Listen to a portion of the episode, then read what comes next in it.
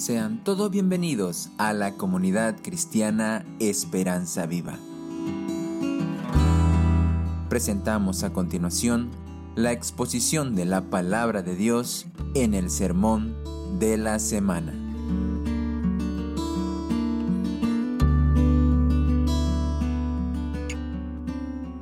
Hoy vamos a continuar, queridos hermanos, con el tema de la iglesia y el Señor nos ha estado desafiando profundamente a través de toda la enseñanza tan rica acerca de la iglesia, desde el, momento cuando hablamos de tú eres Pedro y sobre esta roca edificaré mi iglesia y pudimos entender lo que realmente significaba ese pasaje. Hemos visto las marcas de una iglesia saludable, cada una de ellas nos ha desafiado en nuestra vida personal. Hace poco estuvimos viendo las metáforas o ilustraciones que la iglesia tiene y hemos sacado de nuestra mente la mentalidad de iglesia como un edificio o como un grupo de clérigos y cosas así, y la hemos puesto en el corazón mismo de la palabra del Señor, la iglesia como cuerpo de Cristo, como esposa de Cristo, como rebaño del Señor, y últimamente hablábamos acerca de un reino de sacerdotes. El tema que vamos a ver en esta mañana, quizás en lo práctico no nos desafíe a hacer algo, pero necesitamos comprender estas enseñanzas o lo que se llama la doctrina bíblica, no solamente para poder tener una buena información, pero también porque cambia nuestra perspectiva de ver la iglesia. A veces estamos permeados de doctrinas y enseñanzas que vienen de otros lados que no necesariamente están alineados con la palabra del Señor. Y al conocerlas también estamos mejor capacitados para hacer una correcta interpretación de la palabra del Señor. Hoy vamos a contestar tres preguntas y eso va a ser todo. La primera pregunta es, ¿Dios planeó que la iglesia reemplace a Israel? Esa es la primera pregunta. La segunda es, ¿Dios establecerá su reino terrenal a través de la iglesia? Y la última pregunta, ¿es la iglesia un grupo que se reúne regularmente o son todos los creyentes del mundo? La respuesta a estas preguntas va a afectar nuestra comprensión de la iglesia, nuestra manera de interpretar la palabra del Señor y la idea es que después de este tiempo tengamos una visión más clara, más firme de la doctrina acerca de la iglesia. Ok, así que vamos a orar y vamos a arrancar con el primer punto. Amado Padre, gracias por este tiempo. Hasta aquí, Señor, en cada una de las actividades hemos sido bendecidos y desafiados. Ahora queremos, Señor, que su enseñanza nos ayude nos dé, Señor, luz y claridad respecto, Señor, a lo que es la iglesia. Ayúdenos, Señor, a despejar dudas, a sacar pensamientos erróneos de la mente y a centrarnos, Señor, en aquello que su palabra enseña acerca de la iglesia. Quizás, Señor, eh, no sea tan aplicativo, Señor, el tema de hoy, sino más bien sea, Señor, de formación doctrinal. Aún así, Señor, que podamos entenderla, comprenderla y creer en ella.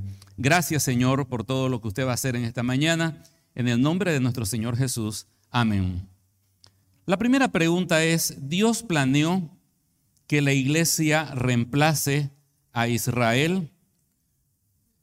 Si usted recuerda, Dios eligió a un hombre en el pasado, se llamaba Abraham, y eligió a su familia. Le dijo que él sería bendito y que a través de él serían bendecidas todas las familias de la tierra y que levantaría una nación como la arena del mar y como las estrellas del cielo. A lo largo de todo el Antiguo Testamento vemos cómo se desarrolla y se llega a ser realidad esa promesa. Dios levanta a la nación israelita con doce tribus y Dios les da la ley, le da los mandamientos, las ordenanzas, le da el templo, les da el grupo de sacerdotes, como decíamos el anterior domingo, los bendice lo saca con mano poderosa de Egipto y hace muchos milagros y señales. Realmente Israel fue favorecido. La idea en el fondo no era de que Israel se envaneciera eh, o se, se vea superior a los demás. La idea, como dijimos en la última parte del mensaje al anterior domingo, era que Israel fuese una nación sacerdotal a través de la cual todas las naciones de la tierra pudiesen conocer la gloria, la ley y la presencia de Dios. Entonces, si una nación quería conocer a Dios, debería mirar a Israel y la ley que tenía y la manera en que ellos adoraban a Dios y de esa manera ellos iban a ser eh, la representación física de Dios en la tierra. Pero cuando vino su Mesías, el Señor Jesucristo, eh, se supone que ellos deberían recibirlo con muchos honores y ponerlo en el lugar de privilegio, pero dice, a lo suyo vino y los suyos no lo recibieron. ¿Qué fue lo que hizo la nación de Israel con el Señor Jesús? En lugar de reconocerlo, lo crucificó. Él fue crucificado, resucitó, y cuando resucitó el apóstol Pedro, en una de sus predicaciones iniciales dice a la nación judía, ahora arrepiéntanse para que Dios envíe desde los cielos a su Cristo, a, a Jesús. Y esa era una última oportunidad que Dios daba a la nación judía ya después de la muerte y la resurrección, si la nación entera se arrepentía a través de sus líderes, los sacerdotes y los gobernantes, entonces había la posibilidad de que Dios enviara al Señor Jesucristo para comenzar el reino, eh, el reino terrenal de Cristo aquí en la tierra. Pero lo rechazaron. Y es como que el reloj de Dios con Israel se detiene, queda detenido y se abre otro reloj se abre a todo el mundo, a todas las naciones, a todas las culturas. Es el tiempo de la iglesia, el tiempo de los gentiles. Ahora la iglesia está constituida por judíos y por gentiles. Ahora, la pregunta que estamos lanzando aquí es, ahora que Israel ha quedado en el reloj de Dios detenido y postergado, la iglesia viene a reemplazar a Israel de tal manera que Israel ya no está en los planes de Dios Israel fue completamente desechado y ahora todo lo que Dios se proponía hacer a través de Israel y todas las promesas que había en el Antiguo Testamento para Israel son de la iglesia ahora? Esa es la pregunta. La, iglesia entonces reemplaza a Israel e Israel queda fuera del plan de Dios. Para comenzar, lo que lleva muchas veces a pensar de esta manera es que hay muchas similitudes entre la iglesia e Israel. Decíamos que Dios los llamó para ser una nación de reyes y sacerdotes, y a nosotros que nos dice que somos una nación, pueblo escogido, este, nación de reyes y sacerdotes, sacerdocio real, dice el apóstol Pedro. Ambos somos llamados el pueblo de Dios. Ambos representamos de alguna manera a Dios, eso es lo que decíamos el domingo pasado. Entonces hay muchas similitudes entre Israel y la iglesia. Y muchas veces pensamos que ahora nosotros la iglesia somos el actual Israel. Y eso lleva a conclusiones que muchas veces afectan aún la misma manera de comportarse y de hacer ministerio de las iglesias. Pero para dar una respuesta corta, la respuesta es no. La iglesia no reemplaza a Israel. Israel y la iglesia son dos cosas muy distintas, completamente distintas. Eh, son distintas en las promesas. Todas las promesas que están en el Antiguo Testamento para Israel son promesas terrenales. Dios les promete tierra, les promete prosperidad económica, les promete poder político, poder militar y muchas cosas físicas y materiales. En cambio, todas las promesas del Nuevo Testamento para el creyente son espirituales. Bendito sea el Dios y Padre de nuestro Señor Jesucristo que nos bendijo con toda bendición espiritual, dice Efesios 1.3, ¿no es cierto?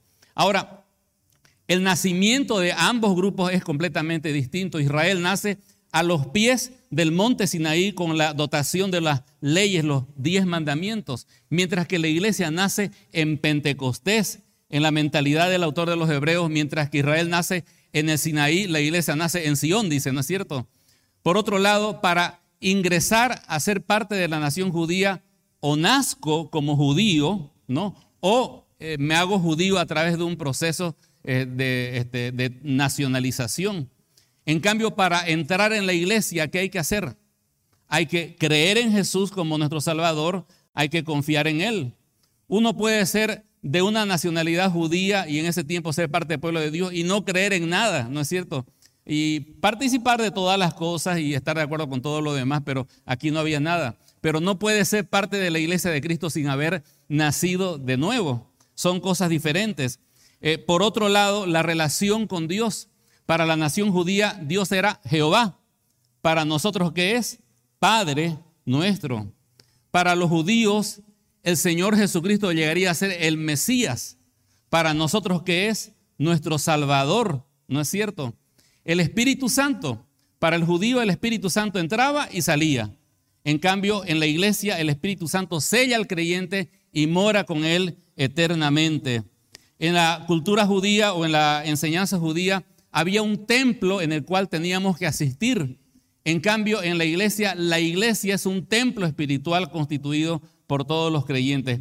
Eso simplemente para comenzar son dos cosas muy, muy diferentes.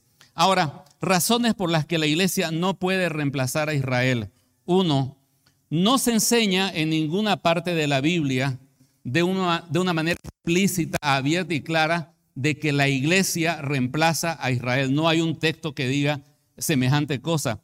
Hay algunos versículos que me gustaría que los analicemos. Le invito a que abra su Biblia en Gálatas 6, 16. Y esta vez sí, no voy a poner nada en la pantalla y voy a necesitar que usted busque en su Biblia para que verifique todo lo que vamos a hacer. Este, quizás un poquito se les va a macurcar los dedos de las manos y eso estará muy bien porque eso significa que usted está escudriñando su Biblia. El libro de los Gálatas enseña de que los este, hermanos de, de Galacia, gentiles por si acaso no judíos, estaban obsesionados con la idea de que para acercarse a Dios tenían que hacerse judíos ellos. Tenían que circuncidarse y guardar todas las promesas y las enseñanzas de la ley. Pablo escribe Gálatas y le da una reprimenda durísima a esta mentalidad. Y al terminar la epístola, Pablo dice, y a todos los que anden conforme a esta regla, y el contexto es la regla de la gracia de Dios, Paz y misericordia sea a ellos y al Israel de Dios. Muchas personas han dicho, aquí Pablo está diciendo que la iglesia es el Israel de Dios. Pero note que no está diciendo que la iglesia sea el Israel de Dios. No dice, la paz y misericordia sea a ellos los cuales son el Israel de Dios. Sino dice, y habla de aquellos que viven bajo la gracia y habla de otro grupo, al Israel de Dios. La pregunta es, ¿cuál es ese grupo? Sería un contrasentido que Pablo está intentando por todos los medios a través de la carta de Gálatas decirle a los gentiles, por favor, no tienen que hacerse judíos, no tienen que guardar las costumbres judías, no tienen que guardar la ley judía y que al final de su carta diga, ¿y saben qué? Ustedes son el Israel de Dios. Como que no tiene sentido, ¿no es cierto? Más parece ser de que Pablo está diciendo que está el Israel normal, pero aquellos judíos que han creído en Jesús son el Israel de Dios. Y esos judíos convertidos están ¿dónde? Dentro de la iglesia. Otro pasaje es el que se leyó hace un momento, el que leyó eh, nuestro hermano Gabriel, cuando dice en Efesios 2, 14, porque Él es nuestra paz, que de ambos pueblos hizo uno, derribando la pared intermedia, etc. Y muchas veces se dice, aquí está, Dios agarró a Israel, agarró a los gentiles y formó un nuevo pueblo y ahora Israel está cancelado, está aplazado. Pero noten que no dice eso. Lo que está diciendo es que Dios formó a la iglesia tomando gente de los judíos y tomando gente de los gentiles, los que creyeron, y formó lo que es la iglesia. Nada más. Saltar de ahí a decir de que esto significa que Israel está cancelado es hacerle decir al texto algo que honestamente no dice. Simplemente está mostrando de que la iglesia está constituida por judíos y por gentiles y por lo tanto podemos vivir en unidad y eso es lo que está tratando de enfatizar la unidad del cuerpo de Cristo. Por otro lado, hay otro problema cuando tratamos de decir de que Israel ha quedado cancelado de parte de Dios. Si usted lee Isaías, Jeremías y a los profetas, va a notar de que hay muchísimas promesas literales en las cuales se enseña claramente de que Israel iba a tener tierra, iba a tener prosperidad, iba a gobernar, iba a ser el centro geopolítico del mundo y otras cosas más. La pregunta es si Israel queda cancelado, ¿qué hacemos con todas esas promesas? Porque Dios tiene que cumplir sus promesas. Y la gimnasia hermenéutica hace que se diga, ah, entonces todas esas promesas son para la iglesia en un sentido espiritual. Pero una buena interpretación de la palabra del Señor es interpretar la palabra literalmente, excepto de que el sentido mismo o algún indicio nos muestre de que hay que alegorizarlo. Pero todas las profecías que hablan de Israel, ¿no? Hablan de un reino físico, real, político, eh, militar, y, ese era el Cristo que tenía que venir. Quiero citar solamente uno de los tantos de las tantas promesas. Isaías 54, versículo 10. Simplemente escúchelo, dice, Dios dice a Israel, porque los montes se moverán y los collados temblarán, pero no se apartará de ti mi misericordia, ni el pacto de mi paz se quebrantará, dijo Jehová, el que tiene misericordia de ti. ¿Qué es lo que está diciendo Dios aquí? Puede moverse todo, puede haber un terremoto a nivel mundial, pero mi pacto contigo y mi misericordia nunca se apartará. ¿A quién le dice eso? A Israel. Imaginémonos de que vivimos en el tiempo de Isaías y escuchamos esa promesa de Dios y somos judíos. ¿Cómo lo entenderíamos? De la manera más literal posible, de que Dios nunca va a apartar su misericordia de nosotros y pase lo que pase, Él va a cumplir todas las promesas que nos ha dado. Ahora que le digamos a esa generación, saben que en el futuro va a haber otra cosa diferente que no es Israel, es la iglesia compuesta por gentiles judíos y a ellos se le van a dar todas las promesas porque ustedes no cumplieron, sería tergiversar completamente todo el sentido sencillo y llano de estas promesas. Dios es un cumplidor de promesas y todo lo que Él ha prometido para Israel, Él lo va a cumplir a su debido tiempo.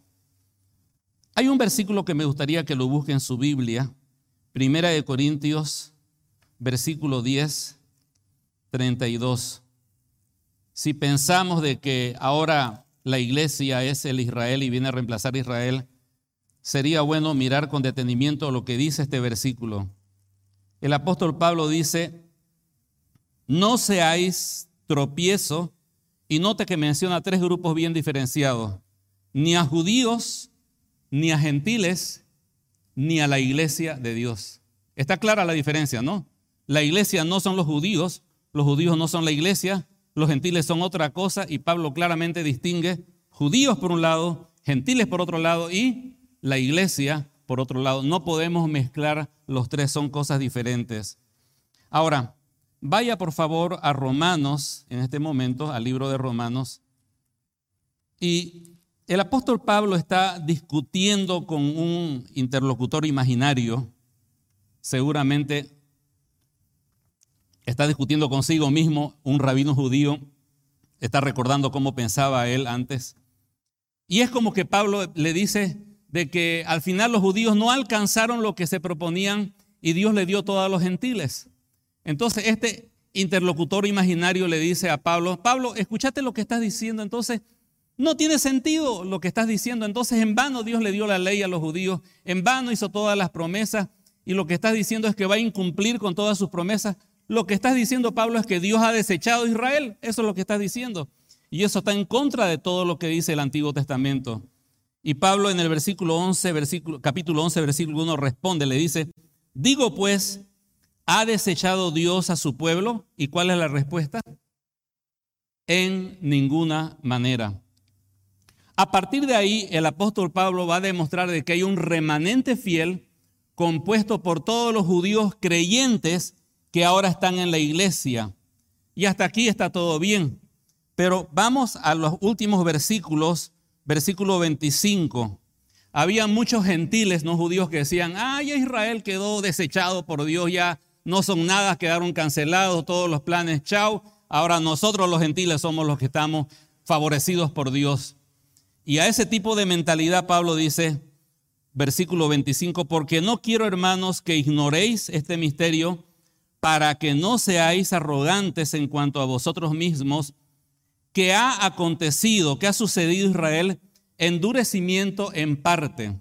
Y aquí vamos a notar que hay tres tipos de personas. Están los gentiles, los judíos creyentes y los judíos incrédulos, los que mataron al Señor Jesús. Aquí habla de los judíos incrédulos, no los buenos, sino los incrédulos. De ellos está hablando, ¿no? Dice, que ha acontecido Israel endurecimiento en parte hasta que haya entrado la plenitud de los gentiles. Y luego, lea bien, todo Israel será salvo. Este todos habla de los judíos actualmente incrédulos, los que rechazaron al Señor. No habla de los judíos que están dentro de la iglesia o que son creyentes. Y luego todo Israel será salvo, como está escrito, vendrá de Sión el libertador, que apartará de Jacob la impiedad y este será mi pacto con ellos cuando yo quite su pecado.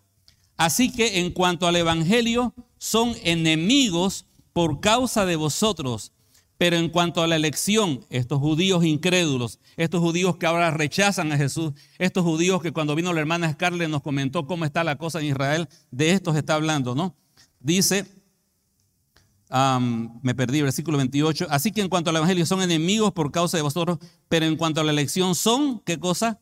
Amados por causa de los padres, porque irrevocables son los dones y el llamamiento de Dios, pues como vosotros también nosotros, o sea, los gentiles, en otro tiempo erais desobedientes a Dios, pero ahora habéis alcanzado misericordia. ¿Por qué? Por la desobediencia de ellos. Ellos crucificaron a Jesús y el panorama se abrió para todos nosotros, ¿no es cierto?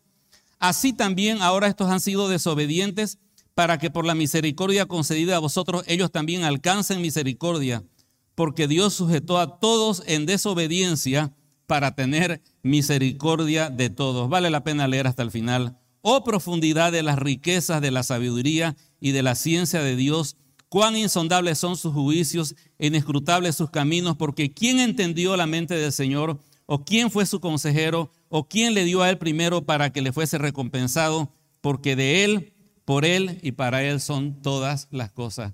Claramente habla que estos judíos actualmente incrédulos, un día será quitado su pecado y ellos serán restaurados. Si estuviésemos en la Edad Media, no había nación judía. Los judíos fueron sacados de su tierra en el año 70 después de Cristo.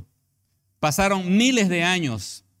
La gran nación, el imperio romano, ahora simplemente era Italia, un país más. El gran imperio griego era ahora simplemente Grecia, otro país más. Los judíos no existían en el mapa por, alguna razón extraña habían sobrevivido a través de grupos que se identificaban como judíos. Y la iglesia los persiguió y mató a muchos de ellos bajo el pretexto de que ellos mataron al Señor Jesucristo. Llegó la Segunda Guerra Mundial y habían tantos judíos sin tierra que el, el, imperio nazi, vamos a llamarla así en ese, ese tiempo, mató a 6 millones de ellos. Yo me pregunto, ¿qué hubiera pasado si a los griegos lo hubieran expulsado de su tierra? ¿Tendríamos griegos ahora? ¿Qué hubiera pasado si a los romanos lo hubieran quitado de Italia? ¿Habrían romanos o, italianos ahora? Pienso que no. Pero a los judíos le quitaron su tierra y pasan dos mil años y en el año 1945 termina la Segunda Guerra Mundial y en el año 1948 las Naciones Unidas, en compensación por todos los crímenes de guerra, le otorgan un territorio a Israel y después de casi dos mil años invitan, si habían judíos existentes todavía, a que puedan poblar ese lugar. Y llegan judíos de Estados Unidos, judíos de Alemania, judíos del África, judíos brasileños, judíos bolivianos, pero judíos al fin y al cabo, y forman una nación, y esa nación da que hablar, y aún esta semana teníamos noticias de Israel. ¿Cómo ocurre eso? ¿Y por qué? Hay una mano poderosa que está llevando sus caminos y sus designios a través de la nación judía. Por lo tanto, la respuesta es no. La iglesia no reemplaza a Israel. Israel tiene sus promesas, tiene su pacto con Dios y la iglesia tiene algo mejor que Israel, porque tiene lo mejor de todo. Así que, en aplicación para nosotros, por favor, no espiritualice o no aplique, mejor dicho, las promesas de Israel. A veces, a veces veo, por ejemplo, que agarramos Deuteronomio 28 y 29 y lo aplicamos a la iglesia se puede aplicar, pero exactamente todas esas promesas son para Israel. Todo lo que está en el Antiguo Testamento hay que pasarlo por la cruz y la resurrección de Cristo y adaptarlo según las enseñanzas del Nuevo Testamento para el creyente. Y recién ahí podemos hacer una buena interpretación y una doctrina bíblica. Ok, vamos con la segunda pregunta. ¿Dios establecerá su reino terrenal a través de la iglesia? Si usted se da cuenta, ahora hay un marcado interés en que nosotros los evangélicos tomemos el poder. Tenemos que sacar un presidente cristiano. Tenemos que poner diputados cristianos. Me parece una idea genial si es que se lograra a través de medios lícitos, ¿no es cierto? Pero la idea al final al cabo es que estemos en el poder y que la iglesia sea la que ponga las leyes, ¿no es cierto? Y hacemos marchas a veces los cristianos para Jesús, para tomar posesión de la tierra. Y en el fondo se nos dice de que finalmente la iglesia triunfará y la iglesia tomará el control de las naciones, pero como estamos todavía muy lejos, dicen, va a haber un gran avivamiento para que la iglesia se levante y tome el control y tome los, eh, los poderes del Estado por la democracia, por supuesto, ponga líderes cristianos, esos líderes cristianos cambien las leyes de las naciones y cuando eso ocurra y la iglesia esté en el poder, vendrá el Señor Jesús en su reino de los cielos, en su reino milenial. Hay un teólogo muy conocido y él habla acerca de este tema. No es que él esté apoyando eso, sino que simplemente él menciona esta teología y él dice, el, el doctor Gruden en su libro Teología Sistemática dice, de acuerdo con este punto de vista, el progreso del Evangelio y el crecimiento de la iglesia se incrementarán gradualmente de manera que una proporción cada vez mayor de la población mundial será cristiana. Como resultado, habrá una influencia cristiana significativa sobre la sociedad. La sociedad funcionará cada vez más de acuerdo con las normas de Dios o la teonomía y sobrevendrá gradualmente una era milenaria de paz y justicia sobre la tierra. Este milenio durará un largo periodo de tiempo y por último, al final de este periodo, Cristo regresará a la tierra, se levantarán a los creyentes y a los incrédulos, vendrá el juicio final, habrá un nuevo cielo y nueva tierra y entonces entraremos en el estado de la eternidad, fin de la cita. Ahora, esta mentalidad ha permeado mucho en, los medios evangélicos actualmente. Y, y mucho se propone y se promueve, tengamos un presidente cristiano. Y Guatemala ha tenido un presidente cristiano. A veces se ha dicho que el presidente Trump era un presidente cristiano. Tengo mis observaciones al respecto. O que el presidente de Brasil, ahora sí tenemos a alguien que más o menos está con nosotros. Pero honestamente todos estos experimentos no han resultado bien, mis queridos hermanos. Desde el tiempo cuando se casó la iglesia con el Estado, en el tiempo de Constantino en adelante, siempre que la iglesia estuvo con el Estado, algo malo pasó ahí, ¿no? algo malo sucedió.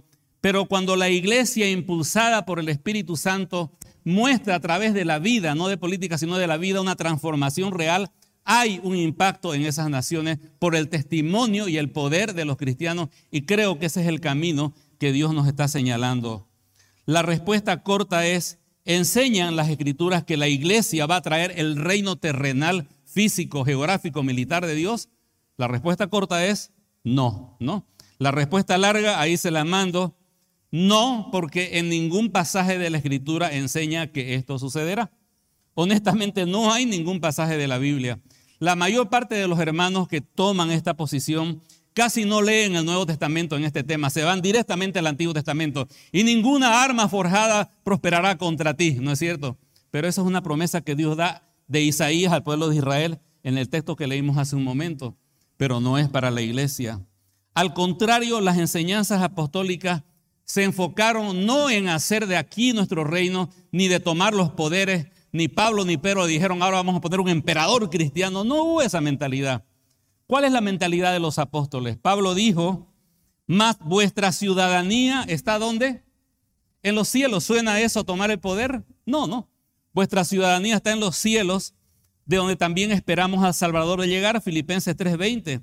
Si pues habéis resucitado, es otra forma de decir si realmente eres un creyente, mirad las cosas de arriba. Eso dice Colosenses 3.1. Pablo nos recuerda de que somos qué cosa? Extranjeros y peregrinos. Después de decir, vosotros sois real sacerdocio, nación santa, pueblo adquirido por Dios, etc. Después inmediatamente dice, les recuerdo como extranjeros y peregrinos que son. Ahora, el autor de los Hebreos nos dice de que no buscamos aquí una ciudad permanente, sino que buscamos la porvenir.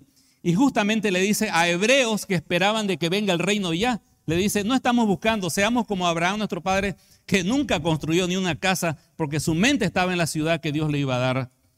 El mismo Señor Jesucristo dijo, haceos tesoros en el cielo. Y cuando fue confrontado por Pilatos, le dijo, mi reino no es de este mundo. Ninguno de los apóstoles, y menos aún el Señor Jesús dijo, ustedes a través de la predicación del Evangelio tomarán las naciones e instaurarán el reino de los cielos terrenalmente. Eso lo va a hacer Él porque nosotros no podemos hacerlo. Por otro lado, le pregunto sinceramente, cuando usted lee las noticias, ve las películas, ¿usted realmente siente que estamos avanzando hacia adelante con el Evangelio? Me dio lástima los, streaming que miran nuestros hijos, que miramos nosotros todos con un guiño muy fuerte al mes Proud, ¿no es cierto? Al mes Orgullo y todas las películas. Suena eso que estamos avanzando, mis queridos hermanos. Y uno mira las noticias, cómo retrocede la democracia, cómo avanza el ateísmo. No parece que estamos avanzando a tomar el mundo, ¿no es cierto? Más bien parece acercarse a lo que dice la palabra del Señor que ocurriría al final de los tiempos. Permítame comentar brevemente algunos versículos. El Señor Jesucristo dijo que cuando llegue el fin de los tiempos, el amor de muchos se enfriaría. Mateo 24, 12. Inclusive dijo que en el último tiempo el engaño iba a ser tan fuerte que aún si es posible serían los escogidos engañados. Eso está en Marcos 1.22. Luego dijo el Señor que como fue en los días de Noé, así será también en los días del Hijo del Hombre. ¿Y cómo era ese tiempo? Un tiempo de crisis moral y espiritual, Lucas 17.26. El Señor mismo se pregunta en Lucas 18.8, cuando venga el Hijo del Hombre, ¿hallará fe en la tierra? Note esa pregunta, como diciendo, cuando venga el Señor a su reino, lo que va a caracterizarse es la incredulidad. ¿Quiénes hicieron el devocional de hoy? Algunos. Primera de Timoteo, segunda de Timoteo 3.1. Debes saber también esto, le dice a, Pablo o a Timoteo, que en los postreros tiempos vendrán hombres peligrosos, amadores de sí mismos, avaros, perversos y una serie de listas y terribles. Está en el devocional de hoy. ¿Sabe qué es lo llamativo? Siempre ha habido este tipo de personajes en toda la historia. Lo llamativos que ahora son los líderes de las iglesias. y ahora usted mira a las iglesias y se da cuenta que muchas agrupaciones que se llaman cristianas calzan en lo que hoy, en el devocional de hoy, primera de Timoteo 3.1. Ahora, la respuesta es no. Y no quiero ser pesimista. No quiero decir que no vale la pena hacerlo. Simplemente de que Dios no diseñó a la iglesia para que tome el control y el poder del mundo. Dios diseñó a la iglesia para que predique el mensaje del Evangelio. Y a través de la predicación del Evangelio las personas crean en Jesús. Y a través de ese creer en Jesús sus vidas sean transformadas. Y al ser transformadas sus vidas, impactarían su mundo y cambiarían su sociedad no por poner un presidente cristiano, sino por mostrar en su vida lo que realmente es ser un cristiano. Le digo, es más fácil poner un presidente cristiano que poner a toda una nación cristiana evangélica en un país que viva realmente de acuerdo con la palabra del Señor. Y sabe que si viviéramos los cristianos conforme a la palabra del Señor, automáticamente los presidentes, senadores y gente en poder cambiarían su posición pero no ven a veces ese poder en la iglesia. Por lo tanto, el camino para nosotros, hermanos, es vivir en el poder del Evangelio. Y eso va a permitir de que la iglesia sea de impacto. Pero finalmente el reino terrenal, político, geográfico, militar de Dios vendrá cuando el Señor venga a ponerlo con su poder, porque en el nuestro no se podrá hacer. ¿Me entiende? Entonces, sería la segunda pregunta. Y la tercera, y con eso terminamos, es más sencillita, es quizás menos polémica, pero es importante distinguirla. Y esta pregunta nos va a servir como una pregunta bisagra para los estudios que vamos a tener en los próximos domingos, cuando el Señor nos permita traer su palabra. Y la pregunta es, ¿es la iglesia un grupo que se reúne regularmente o son todos los creyentes del mundo? ¿A qué, nos vamos con esto? Hay como unas 117 referencias en la Biblia acerca de la iglesia. En otras palabras, la palabra iglesia usted la puede encontrar como unas 117 veces en el Nuevo Testamento. Ahora, de esas 117 veces, póngale que unas 7 se refieren a otra cosa que no es la iglesia. Está usando la palabra asamblea civil o algo por el estilo. Ahora, fuera de esas pocas referencias, el resto se refieren a la iglesia de Cristo. La pregunta es bien sencilla. Cuando encontramos la palabra iglesia en la Biblia, se refiere a todos los creyentes de todo el mundo, de todas partes y de todas las épocas, incluyendo aquellos que han muerto y están con el Señor Jesús o se refiere a los creyentes que se reúnen en un lugar específico como este de acá, como la comunidad cristiana Esperanza Viva? ¿Cuál de los dos? Ahora, ambos.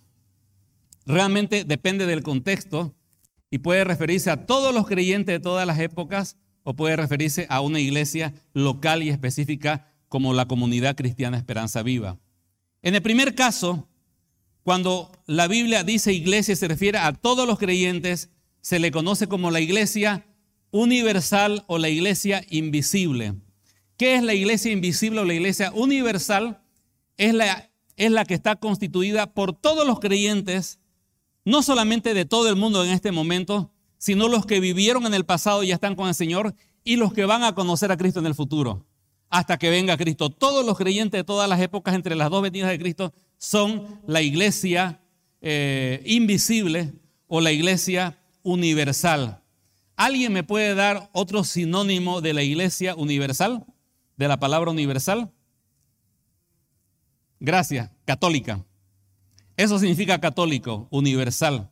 Así que la iglesia invisible, la iglesia universal, o si lo quiere también la iglesia católica, así que usted es un buen católico ahora, entonces es, está constituida por todos los creyentes de todas las épocas y de todo el mundo, los que creyeron y los que creerán. Esa es la esposa de Cristo. Un ejemplo, Mateo 16, 18. Tú eres Pedro y sobre esta roca edificaré mi iglesia. ¿El Señor está hablando de la comunidad de Esperanza Viva? No, está hablando de todos los creyentes.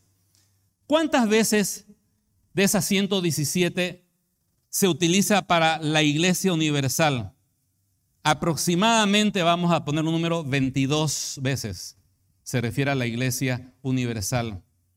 Pero 87 veces, prácticamente dos de cada tres, se refiere a las iglesias locales como nuestra comunidad Esperanza Viva. Se refiere a grupos de cristianos que se reúnen geográficamente en un punto para adorar al Señor, para tener comunión, para aprender de la palabra de Dios, para servirse unos a otros y para dar testimonio y predicar el Evangelio estaría dando una definición sencilla de lo que es una iglesia local. Ahora, vamos a la Biblia para ver algunos ejemplos prácticos. Vamos al libro de Primera de Corintios y no se complique mucho, quédese en el primer versículo. Primera de Corintios, versículo 1, dice, Pablo, llamado a ser apóstol de Jesucristo por la voluntad de Dios y el hermano Sóstenes, a la iglesia de Dios que está en Corinto. En este caso está hablando de una iglesia local que se reunía en la ciudad de Corinto. Puede ser de que en Corinto hayan habido muchos grupos, iglesias, hogares o como grupos de crecimiento, pero a todos los creyentes que están en Corinto le dice la iglesia en Corinto, ¿no? Otro ejemplo podía ser más adelante, eh, váyase a Tesalonicenses, primera de Tesalonicenses, dice Pablo, Silvano y Timoteo a la iglesia de los tesalonicenses. En este caso era la iglesia local, los hermanos que se reunían ahí en la ciudad de Tesalónica. A veces la Biblia habla de iglesias en plural. Váyase por favor al libro de los Hechos, capítulo 9, versículo 31. Dice, entonces, las iglesias, y aquí está hablando de grupos que se reunían en diferentes partes, ¿no? Tenían paz por toda Judea, Galilea y Samaria y eran edificados. Y hay otras citas más allá que también se pueden tomar en cuenta. Entonces, cuando la Biblia habla y utiliza la palabra iglesia, fuera de estas siete excepciones, ¿no? que en este momento no las vamos a abordar, se refiere a la iglesia universal, puede estar hablando de todos los creyentes, o puede estar refiriéndose a una iglesia local o a un grupo de personas. Inclusive se habla de la iglesia, a veces decimos la iglesia latinoamericana, la iglesia boliviana, la iglesia cruceña, y nos referimos a los creyentes que físicamente se reúnen en sus propios locales cada domingo en la mañana, y estamos hablando de la iglesia visible o la iglesia local, ¿no? Entonces, ¿Cuántos tipos de iglesia menciona la Biblia? Podríamos decir dos para hacerlo sencillo, aunque algunos teólogos le aumentan un poco más y está bien eso, ¿no? Pero principalmente sería la iglesia universal o qué cosa? Invisible, ¿no es cierto? Y la otra sería la iglesia local o visible. Visible porque la gente puede venir aquí y vernos acá y, verificar que realmente estamos reunidos, ¿no es cierto? Que existimos como iglesia. Ahora hago una pregunta un tanto capciosa. ¿Cuál es más importante? ¿La iglesia local o la iglesia universal? Hay muchos que dicen la iglesia universal es lo único que importa. La iglesia local, eh, hay iglesia, iglesia, la, la, universal, yo soy cristiano, ya yo soy parte de la iglesia universal invisible, ¿no? Entonces, este, esta mañana no voy a la iglesia local, este, me quedo a mirar el programa por Facebook, digamos, ¿no? O por último, me voy a tomar un café con un amigo y hablamos de Cristo y como soy la iglesia, así que todo está bien. Y, y realmente tienen esta mentalidad. Ahora, es muy importante pertenecer a la iglesia universal. Porque si usted no pertenece a la iglesia universal, ¿qué significa? Que no es cristiano. Porque ¿cómo se ingresa a la iglesia universal, la iglesia católica o la iglesia invisible? ¿Cómo se hace?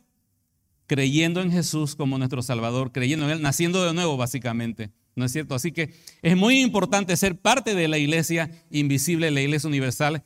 Ingresamos a ella creyendo en Jesús como nuestro Salvador.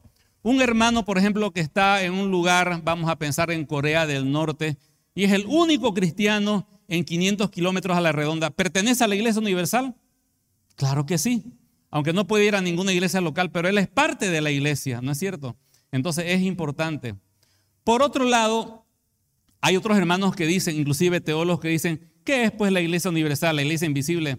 Es una iglesia que no envía misioneros, no se reúne, no predica el evangelio, no levanta fondos, no hace culto, eso no, tiene sentido. Lo único que importa es la iglesia local. Estoy mencionando a teólogos que dicen eso. Y bueno, si tengo esa mentalidad, todo lo voy a querer hacer aquí, digamos, ¿no? Y lo que es la iglesia, esa es mi experiencia y todo lo que ocurre. Y encima si le sumamos que confundimos templo con iglesia, vamos a querer centrar todo en cuatro paredes, ¿no? Este, y ser los miembros estrellas de nuestra iglesia. Y bueno, en realidad ambas son muy importantes, mi querido hermano. Ambas son muy importantes. Dios quiere que seamos parte de la Iglesia Universal por medio de la fe en Jesucristo. Pero ahora viene otra pregunta y con esto terminamos. ¿Dónde está el énfasis neotestamentario o del Nuevo Testamento en cuanto a la iglesia? ¿Dónde enfatiza o subraya más el Nuevo Testamento? ¿A la iglesia universal o a la iglesia local? Respondamos con cifras. 22 referencias a la Iglesia Universal, 87 referencias, prácticamente dos de cada tres, tiene que ver con la iglesia local. ¿Dónde está el énfasis? En la iglesia local. Y es por eso que a partir de este tiempo vamos a empezar a hablar ya sobre la iglesia, pero pensando en lo que es la iglesia local, ¿no? Revisando esas 87 referencias para que podamos entender cómo es la mente de Dios, de cómo quiere que expresemos ese sentir de iglesia en un contexto de grupo de hermanos que nos reunimos, que nos amamos, nos pertenecemos, la comunidad, ¿no es cierto? Y que juntos trabajamos para llevar el Evangelio a otras partes. La importancia de ser un creyente correctamente insertado dentro de su iglesia local. Termino con una pregunta. ¿Pertenece usted a la iglesia de Cristo? No estoy preguntándole si asiste a la comunidad Esperanza Viva sino si ha nacido de nuevo, porque todo este mensaje puede sonar muy lindo, pero si usted todavía no es parte de la iglesia, este es un buen momento para analizar eso. ¿Y cómo centra a la iglesia de Cristo, a la esposa de Cristo? Lo decíamos eh, hace dos domingos atrás. Yo soy la puerta, el que por mí entrare será salvo. El buen pastor su vida da por las ovejas. El ingreso al redil de Cristo es por medio de la cruz del Señor Jesucristo, reconociendo que soy pecador que mis méritos no me dan la salvación, reconociendo que Cristo lo hizo todo por mí y confiando únicamente en la cruz de Cristo para ser salvo de mis pecados y de esa manera entrar al redil del Señor. Le animamos a que pueda dar ese paso de fe y poner toda su confianza en Cristo Jesús. Oramos. Gracias Señor por este tiempo y que la exposición de su palabra ilumine nuestros corazones. Uno, para entender correctamente, Señor, lo que usted, Señor, nos ha enseñado acerca de su iglesia y por otro lado, Señor, para participar de ella correctamente. Gracias por este tiempo, en el nombre del Señor Jesús. Amén.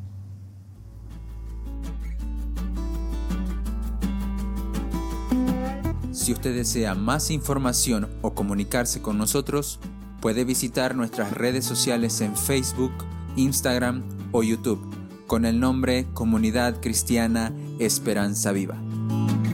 Desde Santa Cruz, Bolivia. Gracias por escucharnos. Hasta la próxima.